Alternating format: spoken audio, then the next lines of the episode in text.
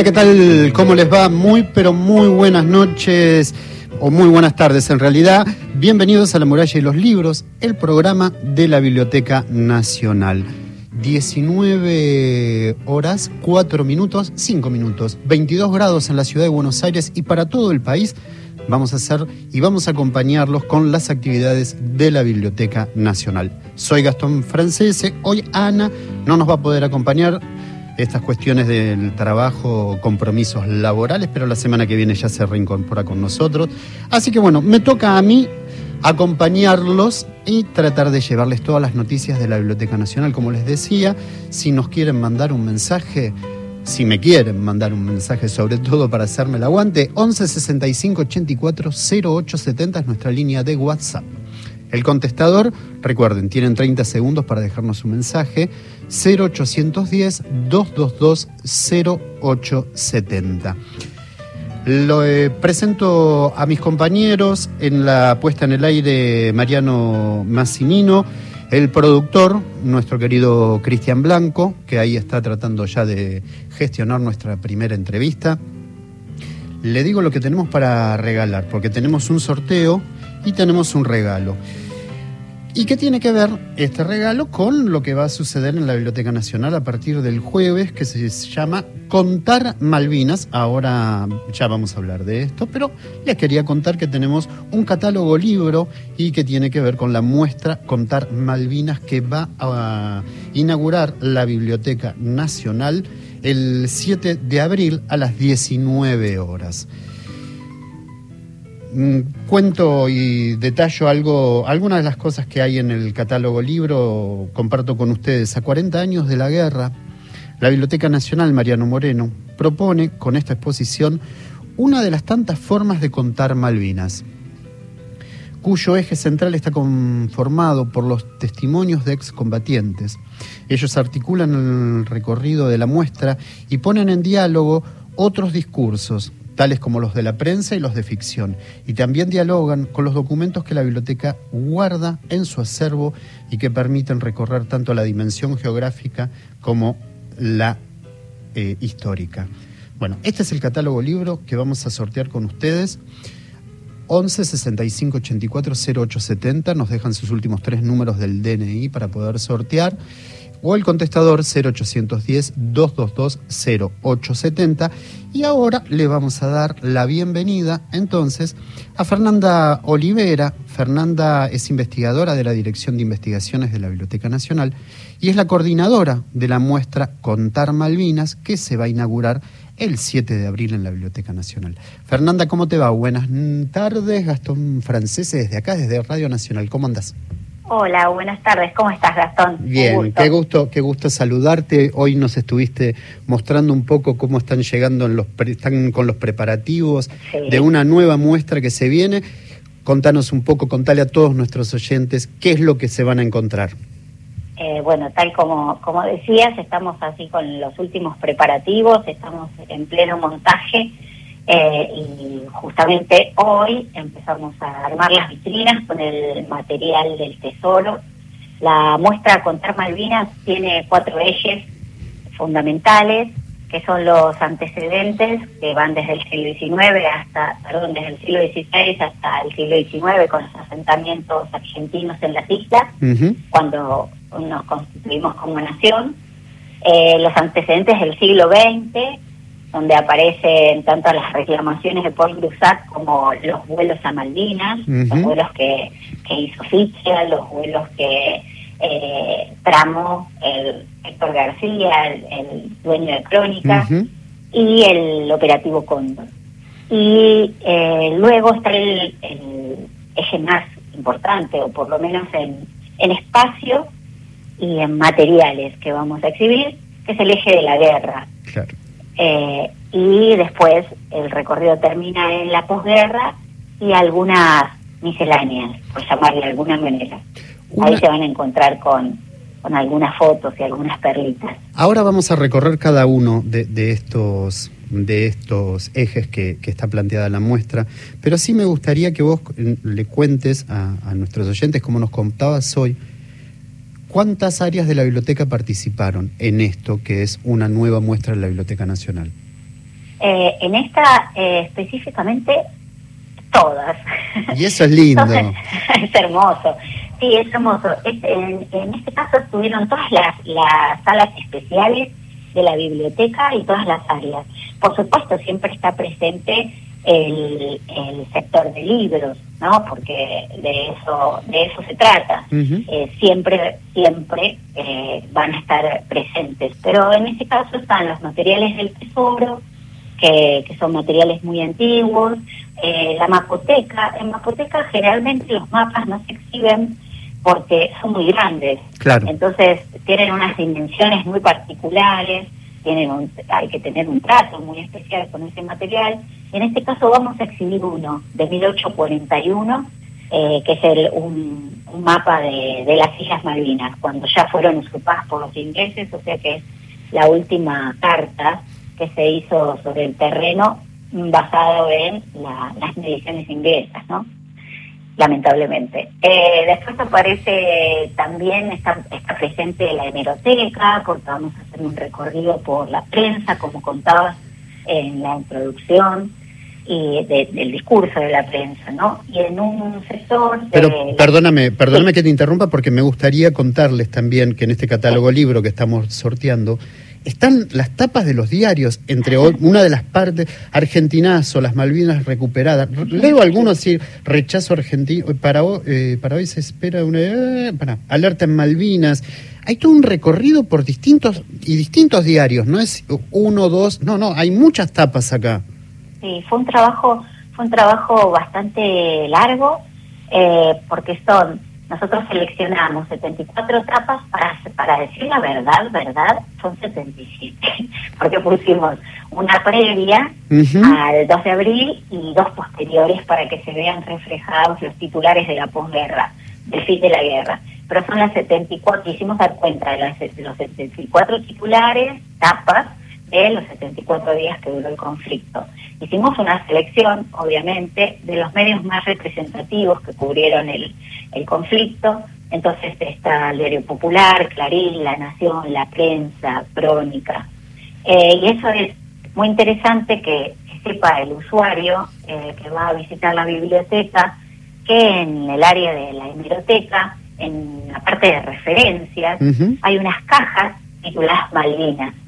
Y en esas cajas están todos los diarios de todo el conflicto. O sea, todos los diarios que cubrieron el conflicto, uno por día. Qué, eh, material que hay ahí, me imagino. Hermoso, hermoso, hermoso por lo rico. Sí, entiendo, se entiende, sí, se entiende perfecto. Pero es eh, sumamente impactante y eh, hay la, la mentira es obviamente la regla en casi todos esos esos diarios, esos titulares. Pero es realmente maravilloso el trabajo que se hizo. En los sí. sí, perdón. No, no, no, se termina redondea, por favor.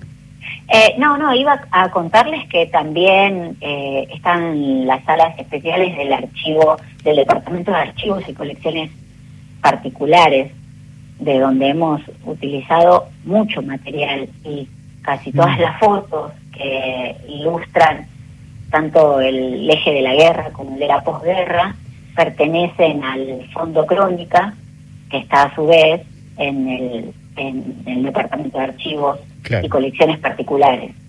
con muchísimas fotos, son un montón de cajas que a su vez tienen un montón de sobres que adentro tienen muchísimas fotos. Mira, me, diste el pie justo porque ya que hablas del, del, archivo Crónica, vamos a Héctor García, que era el director de Crónica, y uno de los que forman parte de los antecedentes. Contame algunas particularidades que mm, nos ayuden a, entender ese material tan rico con el que tuviste que trabajar. En el caso de los antecedentes, claro. ¿sí? Sí, sí, Algunos, ir punteando algunas notas curiosas que a vos te, gustaría compartir, como este caso, como esta pasión, por ejemplo, de Héctor Ricardo García de... Sí. Eh, en el caso de Héctor eh, Ricardo García, yo conocía los vuelos a Malvinas y eh, esto que, creo que los que tenemos, ¿no? Más de 40 conocemos que tiene que ver con, con los reclamos eh, nacionalistas que surgieron en la década del 60, lo, que dicen los que saben es que durante los 60, eh, con con ese la, la larga proscripción del peronismo, el discurso de la recuperación del territorio usurpado por los ingleses era un discurso peronista, ¿no? Se abrazaba esa causa porque de hecho Perón había hecho un montón de, eh, de leyes y había dado un montón de pasos hacia las negociaciones para la recuperación de las islas.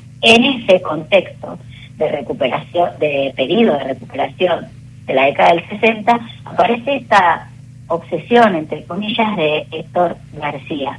A mí particularmente me llamó la atención porque no conocía la profundidad de esa obsesión. Eh, y después de los viajes de Fitzgerald, cuando llega a las islas, está solo 15 minutos en las islas, entre una proclama y vuelve. Eh, nadie quiere cubrir, no sé si, conocen esa anécdota, pero es genial, nadie quiere cubrir el vuelo de, de, Miguel Fitzgerald, ¿no? Es como, no, ¿cómo vamos a cubrir? Se lo ofrecen, no quiero mentir, pero creo que se lo ofrecen al Diario Popular, y el Diario Popular le dice que no, que no va a mandar ningún fotógrafo en, el avión, y cuando él eh, levante vuelo, ¿no? Se vaya de acá, hacia las islas y Héctor García dice, yo sí quiero cubrirla. Ese día el titular de Crónica es eh, que se recuperaron las islas por 15 minutos y flameó la, la bandera argentina. Años más tarde, cuatro años más tarde, él financia un vuelo a Malvinas. Y en la muestra y en el catálogo que acompaña la muestra está la foto del avión de Crónica en, eh, en las islas. Qué bárbaro. sí, eso fue genial. Además se propone como fotógrafo para acompañar al operativo Cóndor, que era este grupo de jóvenes que secuestra un avión de línea eh, y, lo, lo, desvía. Lo, estaciona, iba a decir.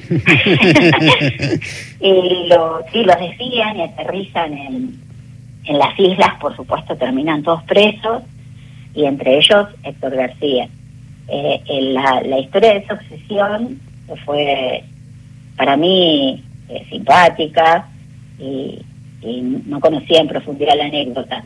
Está bien plasmada tanto en el catálogo como, como en la muestra. Mira, te ayudo. El 27 de septiembre de 1966, un grupo de jóvenes de entre 18 y 32 años secuestró un avión de aerolíneas argentinas con destino a la ciudad de Río Gallegos, con un único propósito, desviar el avión y aterrizar en las Islas Malvinas parizar allí la bandera argentina como muestra del reclamo de soberanía sobre las tierras usurpadas. Sigue, ¿no? Pero digo, como para dejar claro que en el catálogo libro está bien representado todos estos ejes que, que, ustedes eh, han pensado. Y vamos a este otro eje, que es la guerra, y señalo algo que me llamó la atención, que tiene que ver que los márgenes del catálogo libro está esta letra itálica representando la letra manuscrita. qué bueno que, que notas ese pequeño detalle, porque esa fue la intención de los diseñadores, ¿no? De Máximo Fiori, quien diseñó el catálogo, Verónica Stoni, que eh, diseñaron juntos la muestra, eh, tenían esa idea, de que se pudiese registrar de alguna manera desde lo visual la, la idea del testimonio, desde lo, de lo escrito, de lo manuscrito. Por un lado la idea del testimonio, pero también algo que vos nos contabas hoy cuando nos mostrabas eh, el, montaje que están haciendo de la muestra, cómo son también los propios testimonios los que van organizando e, ese diálogo que se va estableciendo entre eh, fuentes documentales, eh, documentos, pero también la propia palabra del, del soldado. Sí, sí que nos pareció que era fundamental, que nosotros en, en un primer momento pensamos la muestra desde las fuentes documentales, desde un discurso, desde el discurso de la historia, y lo íbamos a, articular con el discurso de la ficción, cómo la ficción había representado la guerra. Y por supuesto, a nivel inicial la, la investigación nos dimos cuenta que nos faltaba algo importantísimo, que era la voz de los protagonistas. Entonces, sobre todo eh, por cómo fueron también ellos escamoteados luego de, la derrota, ¿no? Me parece que ahí hay una restitución, es simbólico que ellos también puedan ocupar con su testimonio eh, el, catálogo libro y la muestra. Sí, ellos son los protagonistas de la muestra, eh, definitivamente. Los, los documentos, y es lo que vos contabas en el principio, eh, los documentos y el acervo de la biblioteca están como en función de esos testimonios y no al revés, ¿no? Hicimos que, que sus testimonios dialoguen con estos documentos y tratamos de hacer y esperemos que eso se pueda ver en la muestra, que puedan verlo en el catálogo también. Nuestra intención era poder mostrar esos registros mientras ellos cuentan cómo enfrentaron eh, el primer combate. Eh, quisimos que apareciera el discurso de la ficción, donde un escritor imaginó, presentó un combate, que apareciera un titular donde describiera ese combate y a su vez la voz del Estado, ¿no? La voz, la voz de la historia que cuenta el dato duro.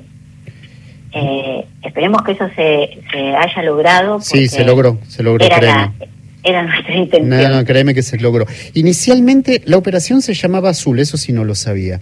El día primero era cuando iba, cuando teníamos que desembarcar. Eh, hubo una gran tormenta donde se picó todo, el mar se volvió loco, un poquito más adelante dice la operación, como ese día primero la tormenta hizo que no se postergara, se renombró y pasó a, llamarse Rosario. Este es uno de los testimonios y como vean, le, cuento a, los oyentes, la convocatoria, hay otro testimonio, después el hambre, lo mal que el arribo a las islas, hay distintos ejes también donde los soldados van contando su experiencia. Sí, porque no es... Eh es simplemente el... La espera, perdón, ese, me, ese, me pareció tremendo. Es tremendo, sí, porque si yo también he reaccionado, ¿no? Eh, y como tomé real dimensión de esos 74 días, y ellos estuvieron esperando que los bombardeen durante un mes. Qué increíble. En esa espera es donde se sucedieron un montón de violaciones a los derechos humanos, donde ellos ya tenían una falta de estrategia y de contención absoluta. Eh, lo primero que hicieron eh, los ingleses fue bombardear un aeropuerto improvisado. Eh, eso fue un 25 de abril, bombardean el, este aeropuerto, entonces empiezan a, faltar ya las provisiones. El primero de mayo, cuando se desaten los, los bombardeos sobre las islas, ahí va a ser, va a ser más caótico aún. Pero durante ese mes eh, ellos estuvieron pasándola muy mal y todo el tiempo esperando la esperando que cayera la bomba. Qué impresionante, es, realmente es escalofriante. Contanos un poco la ficción, cómo se entrelaza también acá, que es de alguna manera una representación de lo que una sociedad vive también a través de sus letras, cómo experimenta ese conflicto. ¿Qué nos podés contar de la parte de la ficción? Mira, la ficción pasó como por, por diferentes etapas. Eh, la, la, ficción sobre Malvinas eh, se inaugura con la novela Los Pichiciegos de, de Fowell, que, que, tiene esa característica tan especial de haber sido redactada, narrada durante el mismo periodo de la guerra, ¿no? En esos 74 días, Fowell narra Los Pichiciegos mm. eh, y, se, y la termina el mismo autor nos lo cuenta, tres días después de terminada la guerra. En esa ficción que inaugura las ficciones de, sobre Malvinas, hay como una, una visión, eh, además de caótica, que está perfecto porque esa es la representación de una guerra, eh, ahí está esa visión de el cobarde, el débil, el, el que todo, el que solo tiene que luchar para sobrevivir, ¿no? el, fin último es sobrevivir. Los pichis, que son estos personajes que los nombra así eh, quien narra la novela, ¿no? Porque es uno de los que estuvo participando de, de, la guerra. Son estos animales, estas mulitas, que se esconden debajo de la tierra y llevan este nombre, los pichis, porque están en las trincheras, están en los pozos bueno, los pichis pasan por todas esas situaciones tremendas que Fowell imaginó porque estaban sucediendo en ese mismo momento. Después va a pasar la, ficción por otro periodo que, que, va a tener que ver con, con un, rescatar un poquitín de épica de la guerra y para eso va a utilizar otros géneros, ya no el género no del, realismo, sino que va a aparecer por ahí el género fantástico, eh, la ciencia ficción. Igual hay un cuento de ciencia ficción que se llama Primera Línea, de Gardini, si no me equivoco, es de 1983, y ya representa eh, una, ya tiene una idea bastante heroica, bastante épica de la guerra. Se lo súper recomiendo. Y después están las novelas que los propios eh, excombatientes escribieron. Cuando aparece la voz del excombatiente, la ficción acomoda su discurso. Mira, mira, qué loco, qué bárbaro eso. ¿eh? Fernanda, eh, convocalos a todos. ¿Cómo van a hacer la, inauguración? El día, repetimos, así los invitamos a todos nuestros oyentes. Este jueves a las 19 horas en el tercer piso de la Biblioteca Nacional, en la sala Juan L. Ortiz. ¿Quién habla? ¿Quién vas a hablar vos? ¿Va a hablar Guillermo David, nuestro director de Cultura? Va a estar el director de la biblioteca, Juan Sasturain, Guillermo David, que es el director de, de Cultura, y, yo les voy a contar algo así como lo que les estoy contando ahora, eh, para que puedan hacer un recorrido por la muestra.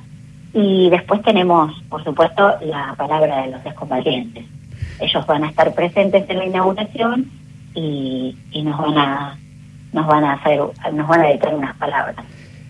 Después la muestra va a estar eh, eh, disponible para que la visiten hasta fines de julio y la biblioteca está abierta de 9 a 21 horas, los fines de semana hasta las 19, así que pueden pueden pasar cuando quieran. Los esperamos. Fernanda Olivera, investigadora de la Dirección de Investigaciones de la Biblioteca Nacional, coordinadora de la muestra Contar Malvinas. Muchísimas gracias por compartir con nosotros este, Contar Malvinas y felicitaciones sobre todo y a todo el equipo que lideraste, de alguna manera coordinaste, porque es va, a ser muy buena. Yo sé que va a ser muy buena, así que muchas gracias. Muchas gracias, Gastón. Un beso muy grande. ¿eh? Un beso, un beso, que estén bien. Vamos con la, música. de tu gente, que la bala más voraz del enemigo.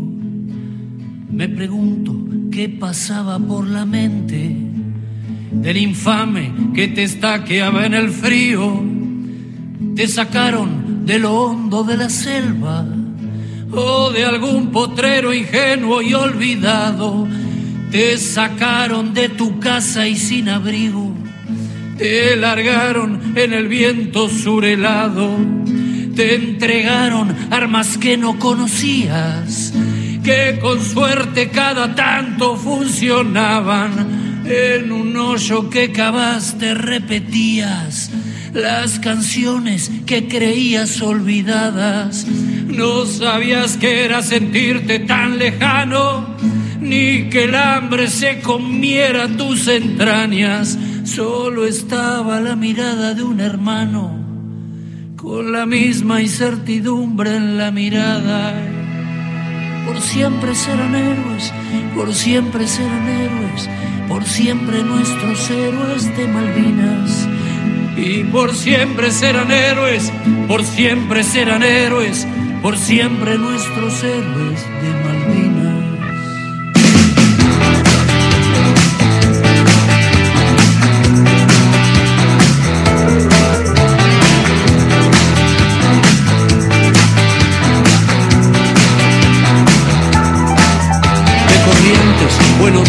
Y del Chaco, desde Córdoba, Mendoza, de La Pampa, desde todas las provincias argentinas, los llevaron para hacer una patriada y coraje fue lo que ellos demostraron.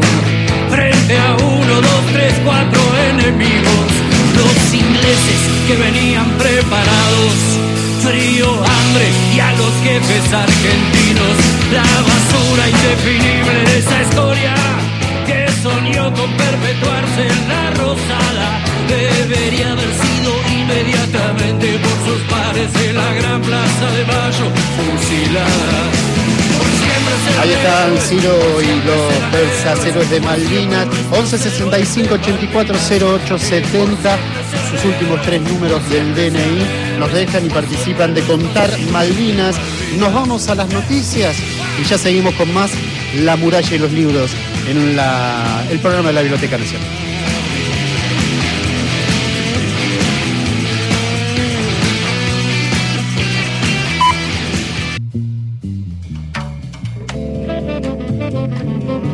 Continuamos en La muralla y los libros 19, 33 minutos, 21 grados, una tarde hermosa en la ciudad de Buenos Aires.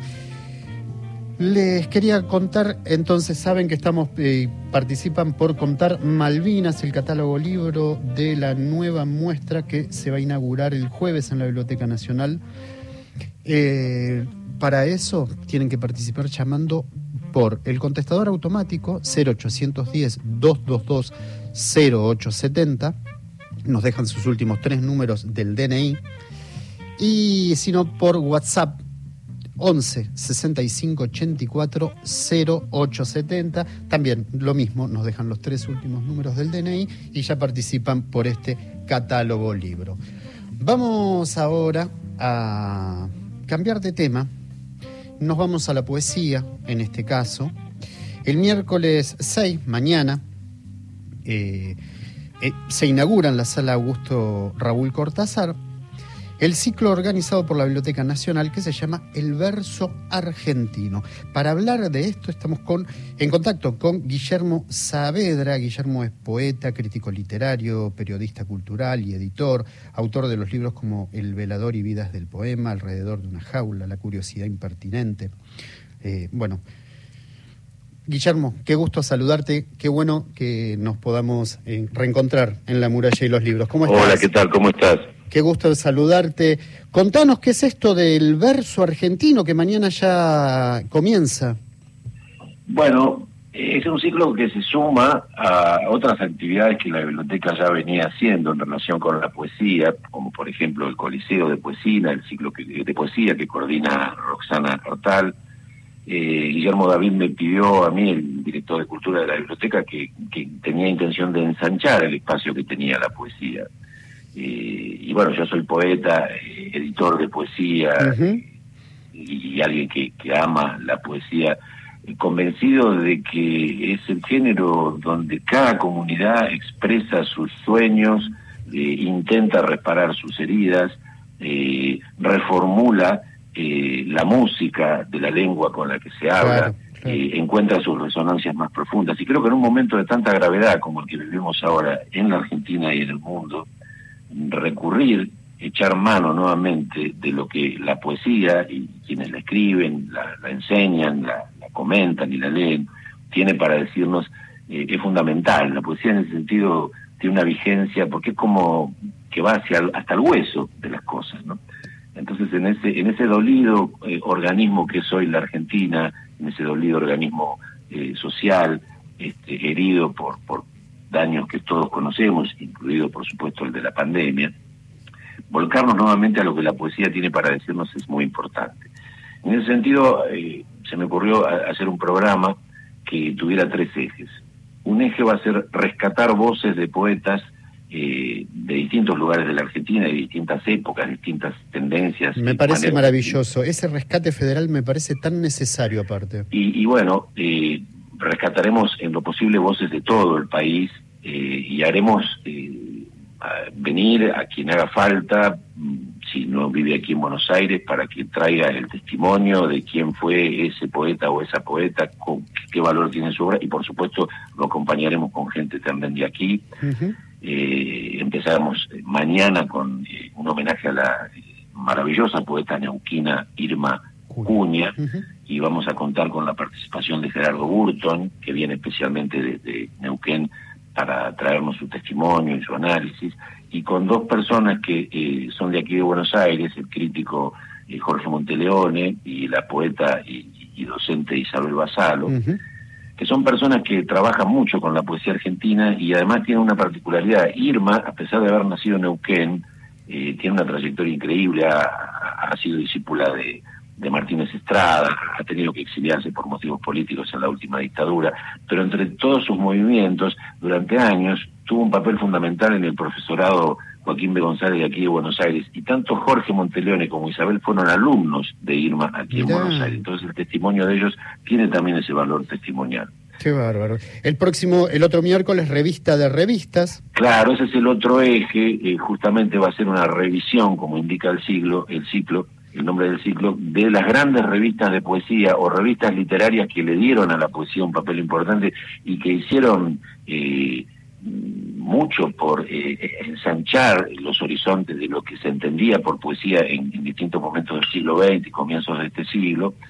Y empezamos con una revista emblemática como fue Martín Fierro, una revista dirigida por Eva Méndez, que fue un gran intelectual de la época, pero por donde pasaron Oliverio Girondo, Leopoldo Marechal, el primer Borges, Nicolás Olivari, Ricardo Guiraldes, eh, y varias revistas que ayudaron a que Martín Fierro fuera lo que fue, revistas que fueron como preanuncios de lo que fue Martín Fierro, como la revista Prima, la revista Proa, la revista Inicial, pero el eje va a estar puesto en Martín Fierro y para eso convocamos a tres especialistas en, esta época de la Argentina. Martín Fierro salió eh, durante la década del 20, entre el 24 y el 27 aproximadamente, y es, gente que conoce muy bien ese periodo de la literatura argentina, eh, como Martín Greco, Silvia Zaita e Isabel Estrata. De hecho, Silvia Zaita eh, forma parte de, un proyecto extraordinario que es el proyecto AIRA, que quiere decir Archivo Histórico de Revistas Argentinas donde van subiendo en PDFs las grandes revistas que ha tenido la Argentina en todos los órdenes, porque el sitio este incluye desde la revista Martín Fierro, por ejemplo, hasta la revista Paturuzú,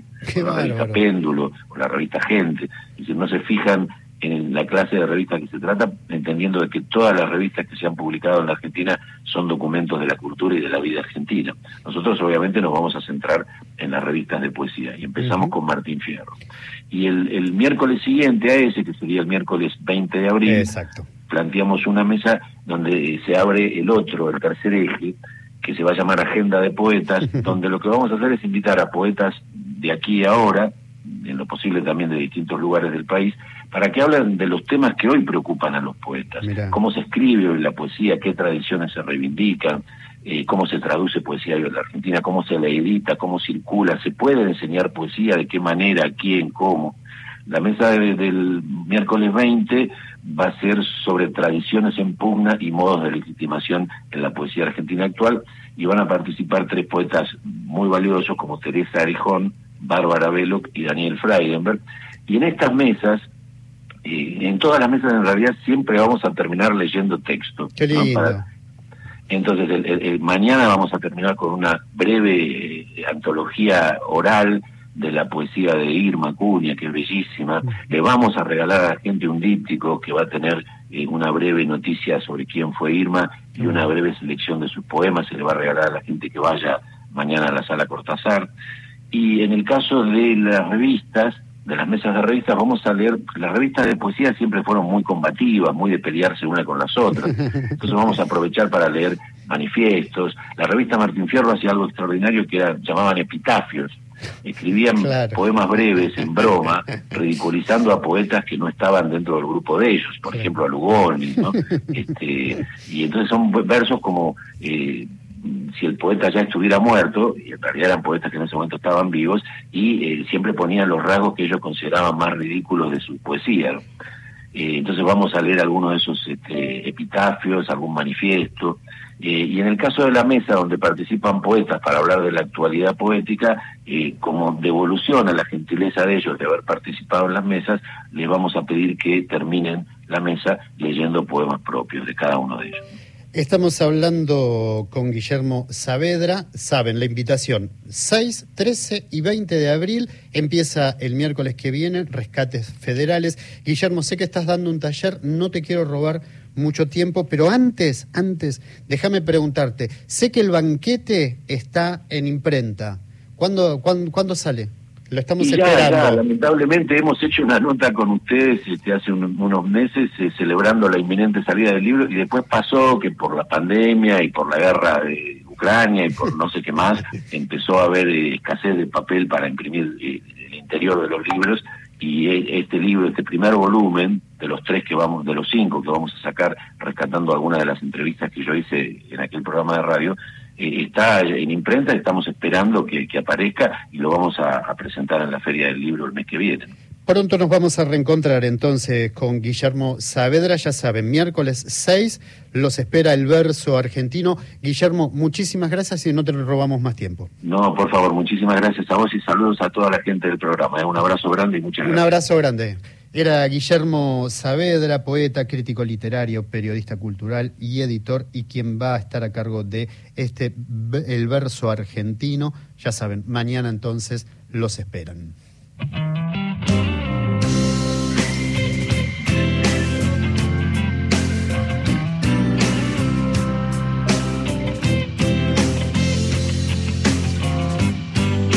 La musa es una sola musa o es una serpiente de muchas cabezas.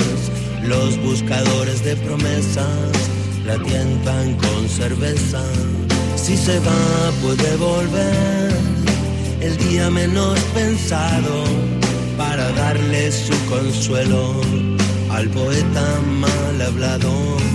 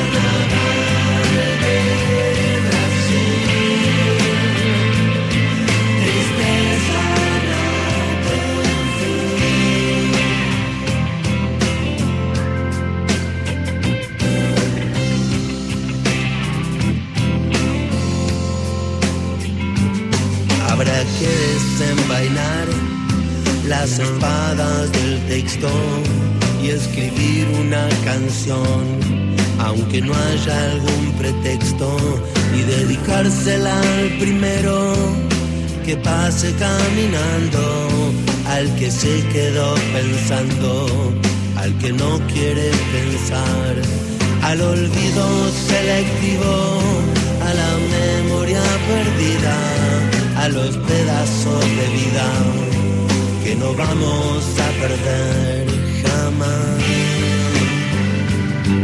No son mujeres ausentes, no son cuchillos en los dientes,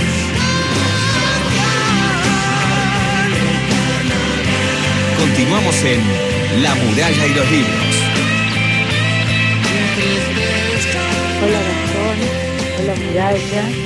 Siempre con esta biblioteca que nos sorprende por su riqueza, por su imaginación, por su rigor, y ahora con este libro de Malvinas que promete y esta muestra que promete ser muy importante.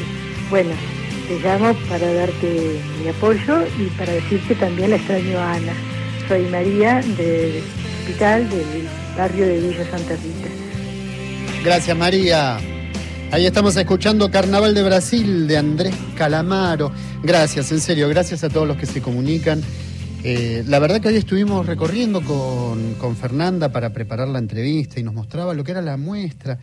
La verdad que impacta, impacta ver también esos testimonios. Es la verdad. Es complejo, porque es parte también de nuestra historia y como decíamos con Fernanda Olivera, la coordinadora de la muestra, la importancia que tiene el testimonio de, los propios excombatientes. Pero bueno, nada. Vamos con la poesía, ¿puede ser? Alfonsina Storni. Siempre estás como ausente de la tarde. Raúl González Tuñón. Llora, llora. Enrique Banks. Alejandra Pizarro. Hilario Casube. He soñado que tu dama Juana está crecida. Horacio Castillo. Leopoldo Lugones. Vengan santos milagrosos, vengan todos en mi. Manuel Castilla. Paula Brecciaroli. Y poco a poco fue desenvolviéndose la hebra fatal. Alfonso Sola González. Francisco López Merino. Como afirma el griego en el caratilo. Carlos Guido. Un día estaré muerto. Será un día cualquiera. Rodolfo Godi. Martino. Juan Gelman. Arturo Carrera.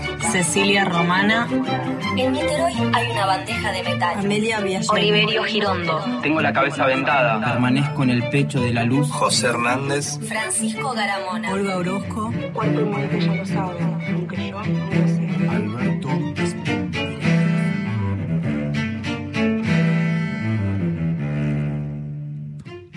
Hola, buenas tardes. Soy Mónica Ramírez, vivo en Navarro, provincia de Buenos Aires. Soy docente jubilada y actual presidente de la Biblioteca Pública y Popular José Ruiz de Erenchum. El arte en este caso nos acerca y nos hace crecer. Es un enorme placer compartir con todos ustedes momentos de lectura y de escucha.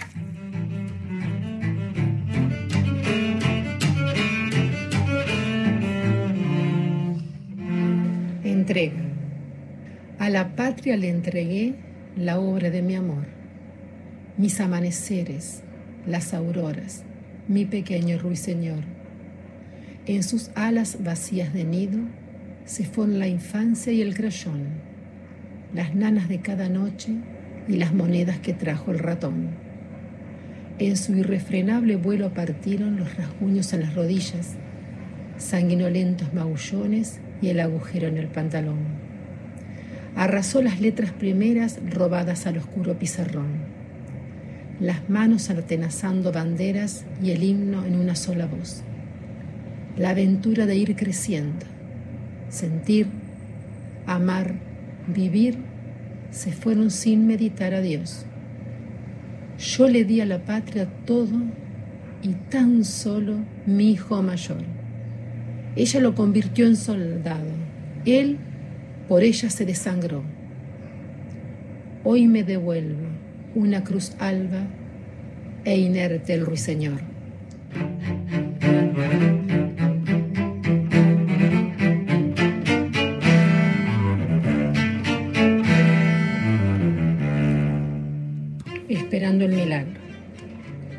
El atardecer huyó en el estrépito de la última granada.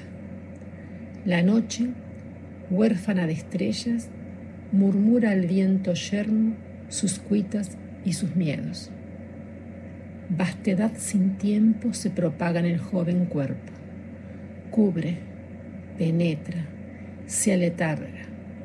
Como gaviotas heladas, las ateridas manos hurgan, arañan la turba sombría, inalterabilidad de la nada efluvios sacres su piel emana y el muda plegaria los párpados tiesos abarcan ayeres de cálidas caricias.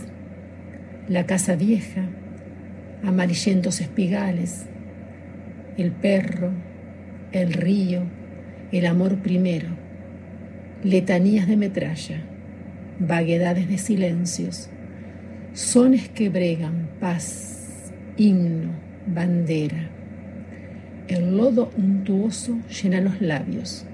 Los cañones apagan yaros secos. Él espera, lazo y mudo, la mano que lo vuelva a la vida. Inútil es gritar, moverse mucho menos. Su corazón, henchido de esperanza, ruega. Ora, sueña, llora y reza. Están solos él y Dios. Solo queda el milagro.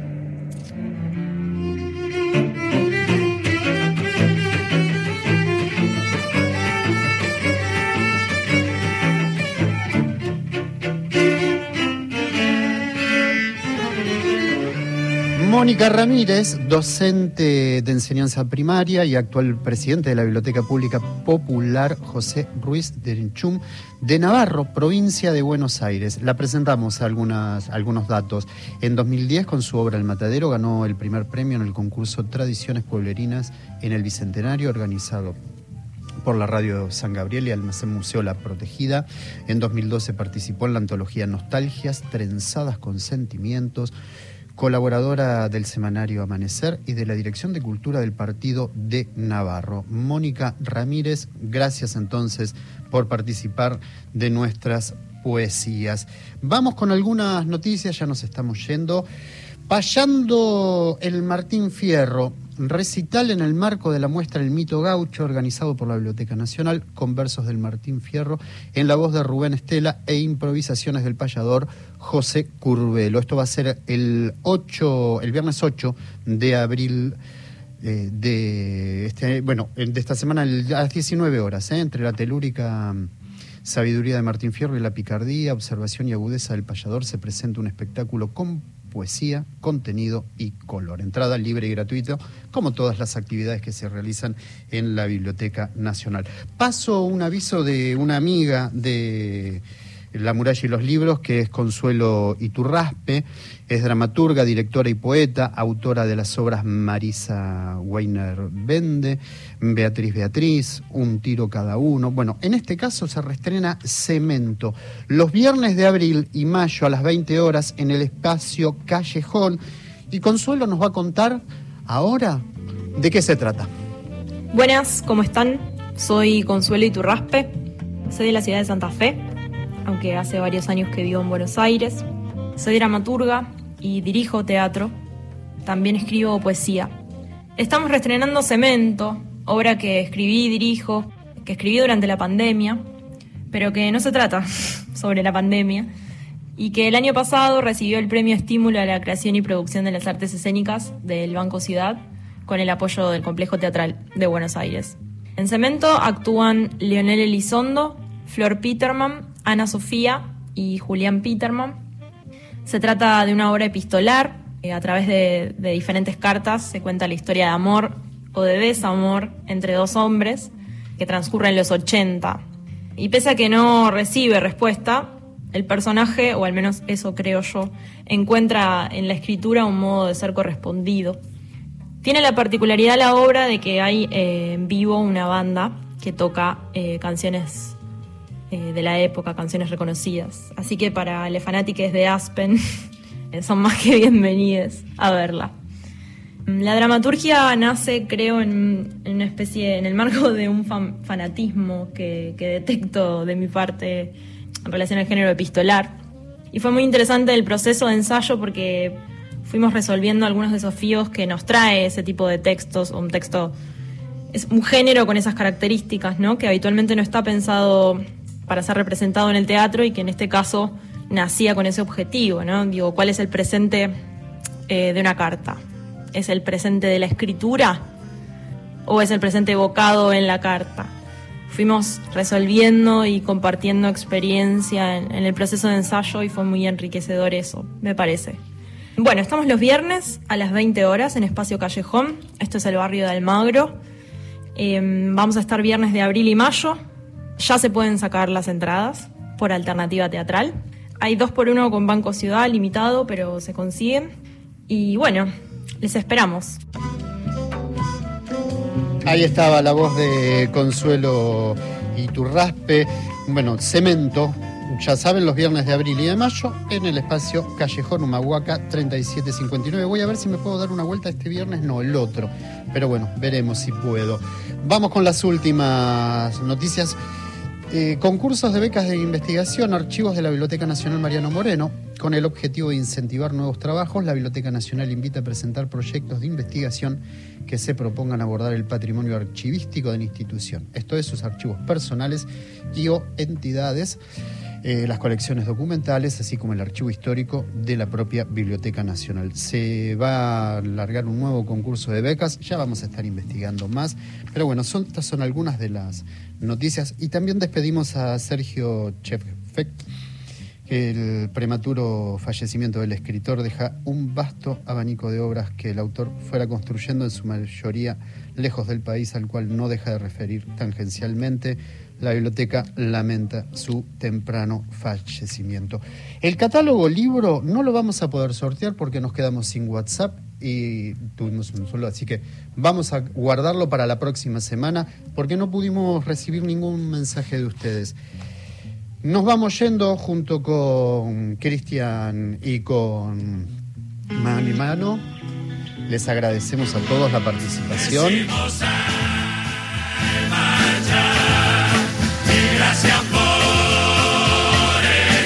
La semana que viene junto con Ana da Costa nos reencontramos en La Muralla y los Libros, el programa de la Biblioteca Nacional, aquí por la radio pública. Chau, buena semana.